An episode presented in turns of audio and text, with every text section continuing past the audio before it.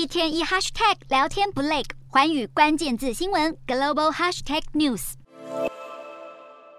北韩去年累计试射超过七十枚导弹，又频频大秀核武军力，声称是要对抗美国与南韩联合军演挑衅。华府白宫当地时间三日声明指出，一旦北韩动用核武，美国将与南韩采取有效协同应对行动。对于如何反制北韩核武扩张，美韩两国领袖一度各说各话。南韩总统尹锡月本月稍早受访时曾经表示，美国非常积极与南韩共同商议核武军演与计划，以扩张军事遏制力的方式协助南韩应对北韩威胁。但另一方面，美国总统拜登被问及相关问题时，说法却截然不同。美韩领袖各执一词，引发其他印太盟国疑虑。对此，白宫连忙否认拜登和尹锡悦的说法存在矛盾，并解释，由于南韩不是永和国，从技术上来说不能参加联合核武演习，拜登才不得不否认。不过，白宫最后也强调，美韩正共同努力加强延伸威慑力，包括反制北韩发展核武。尽管白宫强调两国截然不同的说法仅仅是语义问题，但许多分析人士却认为，这恐怕反映两国在反制北韩方面台面下存在意见分歧。南韩希望比照北约国家参与美国核武训练，美国却担忧这样的做法将掀起更剧烈的争端。